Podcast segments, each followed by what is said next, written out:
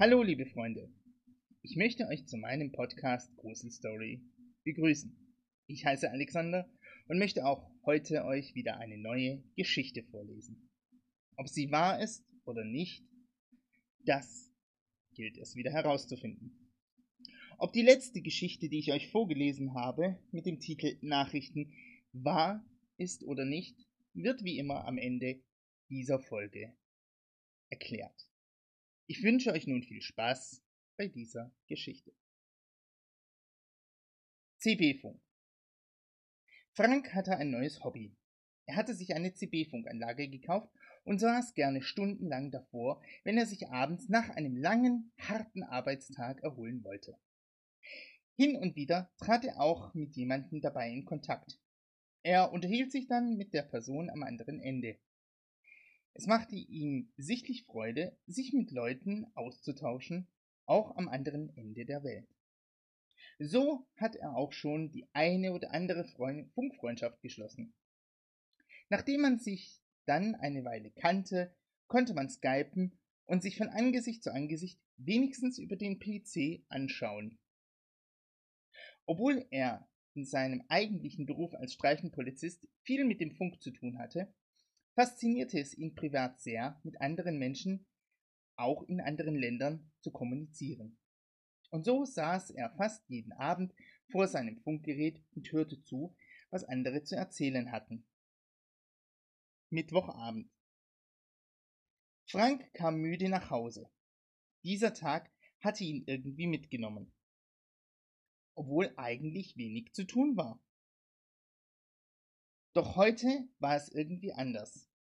Er war müde, er war kaputt und war froh, endlich zu Hause zu sein.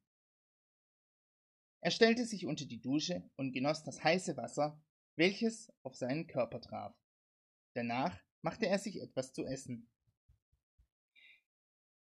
Er aß und schaute dabei noch ein wenig fern. Doch auch heute kam nichts Interessantes im TV, so dass er schnell sein Essen beendete und nach dem Abwasch wieder sein Funkgerät in Betrieb nahm. Mit dem Sucher versuchte er eine Frequenz zu finden, in der jemand zum Reden war. Doch außer Rauschen nichts gewesen. Das machte ihm keine Sorgen. Das waren einfach nur ein paar Störungen, die nach einer Weile verschwunden waren.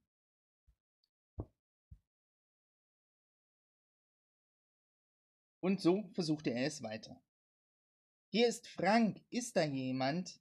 Ist da draußen jemand? fragte er immer wieder, doch keiner antwortete ihm. Doch auf einmal war eine kleine Melodie zu hören. Kein bekanntes Lied, aber eine kurze Melodie. Und dann Hallo? Ist hier jemand? fragte eine weibliche Stimme. Hallo? Ich bin Frank. Wer sind Sie? Fragte Frank und setzte sich etwas aufrechter vor sein Funkgerät. Das machte er immer, wenn er jemand anderes am anderen Ende hatte. Hallo, ich brauche Hilfe, fragte die Frau.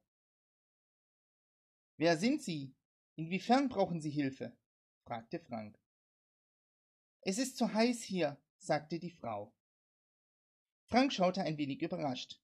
Erst wollte sie Hilfe und nun wollte sie über das Wetter sprechen. Hallo? Wer sind Sie? Sie sagten, Sie brauchen Hilfe. Bitte bestätigen, sagte Frank etwas ernster. Hallo? Kann mich jemand hören? Ich brauche wirklich Hilfe, sagte die Frau. Frank glaubte nicht daran, dass ihm jemand einen Streich spielen würde, denn dafür lag in der Stimme der Frau doch etwas Ängstliches. Also versuchte es Frank weiter. Sie haben gesagt, Sie brauchen Hilfe. Hier ist Frank. Bitte melden sagte er wieder. Hallo? Sieben, drei, acht, vier. Ich brauche dringend Hilfe. Ich sehe Funken und ein Glühen, sagte die Frau. Ihre Stimme überschlug sich fast. Sie musste in großer Gefahr sein. Wo sind Sie? Wieso sehen Sie Funken? fragte Frank. Sieben, drei, acht, vier.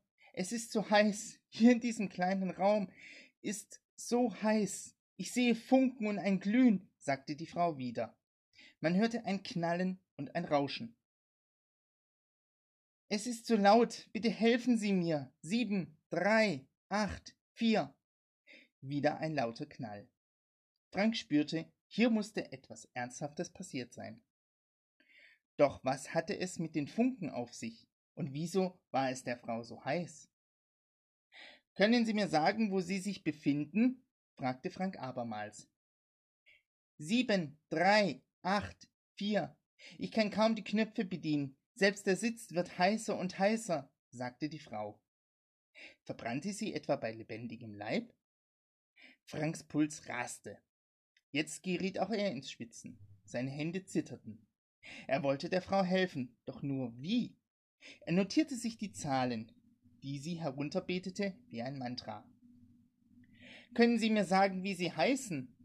fragte Frank. Sieben, drei, acht, vier. Es glüht, alles glüht. Das Licht, es ist so hell. Ich sehe fast nichts, sagte die Frau. Können Sie mir Ihre genaue Position nennen? fragte Frank wieder, diesmal etwas lauter. Er spürte, wie ihm trotz des Adrenalins ein kalter Schauer über den Rücken kroch. Sieben, drei, acht, vier. Können Sie mir helfen? Ich fliehe Sie an. Großer Gott, bitte hilf mir, flehte die Frau nun schon fast. Ihre Stimme bettelte schon darum, dass sie nicht sterben wollte. Frank fasste sich ein Herz. Nein, diese Frau stirbt nicht. Nicht heute, wenn er mit ihr redete. Er holte sein Handy heraus und wählte die Nummer seiner Polizeidienststelle. Irgendwie musste er davon unterrichten. Die Frau bittete die Zahlen immer wieder wie ein Mantra herunter. Nach endlosen Sekunden nahm jemand von seiner Dienststelle ab. Es war Martin, sein Freund und Kollege. Polizeidienststelle an der Hauptstraße, was kann ich für Sie tun? Hier ist Frank. Ich brauche dringend eure Hilfe, sagte Frank aufgeregt in den Hörer. Da es bekannt war, dass Frank abends vor seinem Funkgerät saß, kam ein leises Lachen. Hast du dich in dein Gegenüber verliebt und hast nun gemerkt, dass es doch ein Typ war, der dich verarscht hat? Nein, hör doch mal, sagte Frank und hielt den Hörer an das Funkgerät. Doch außer einem Rauschen war nichts zu hören. Ich höre nichts, sagte Martin. Sieben, drei, acht, vier, ich brauche Hilfe, rief die Frau wieder in das Funkgerät. Doch nun durch die Störgeräusche war es nur ganz leise zu hören. Jetzt habe ich auch was gehört. Sieben, drei, acht, vier. Was soll das sein? fragte Martin. Keine Ahnung, aber hast du gehört, was die Frau gesagt hat? Sie bittet um Hilfe. Kannst du mal nach dieser Frequenz schauen und woher diese kommt? Bitte, fragte Frank. Seine Stimme überschlug sich fast denn er hatte erkannt, dass diese Frau unbedingt Hilfe benötigte. Er gab Martin die Frequenz. Ich melde mich gleich wieder, sagte Martin und legte auf. Frank wollte unbedingt weiter mit der Frau sprechen, doch wieder ein lauter Knall erfüllte den Raum. Hallo, sind Sie noch da? Was hat es mit den Zahlen auf sich? Bitte um Antwort, rief er in sein Mikrofon. Sieben, drei, acht, vier. Könnt ihr mich hören? Es hat Feuer gefangen. Es brennt. Ich habe eine hohe Geschwindigkeit und es brennt. Es hat sich auch schon was gelöst. Ich werde hier sterben. Großer Gott, Hilfe. Nein, das werden Sie nicht. Ich habe die Polizei informiert. Sobald man sie gefunden hat, wird Ihnen geholfen werden. Können Sie mir sagen, wo Sie sich befinden? Ich kann nichts sehen. Es raucht, es glüht alles um mich herum. Ich werde hier sterben, ich werde verbrennen, verglühen. Sieben, drei, acht, vier, Hilfe! sagte die Frau, und man hörte sie schluchzen und weinen. Das kann doch nicht sein. Wieso meldet sich Martin nicht? Was macht er so lange? Er müsste schon lange herausgefunden haben, von wo dieser Funkspruch kam, dachte sich Frank. Das werden sie nicht. Sie werden. Weiter kam Frank nicht, denn die Verbindung riss ab und man hörte nichts mehr außer den normalen Störgeräuschen. Hallo? Hallo? rief er. Er versuchte es auf anderen Kanälen, anderen Frequenzen, doch nichts. Er versuchte es ein paar Stunden, doch er fand die, nicht, die Frau nicht mehr. War sie etwa tot? Doch wie hatte sie den Tod gefunden? Was hatte es mit der Hitze auf sich? Wieso sah sie ein Glühen?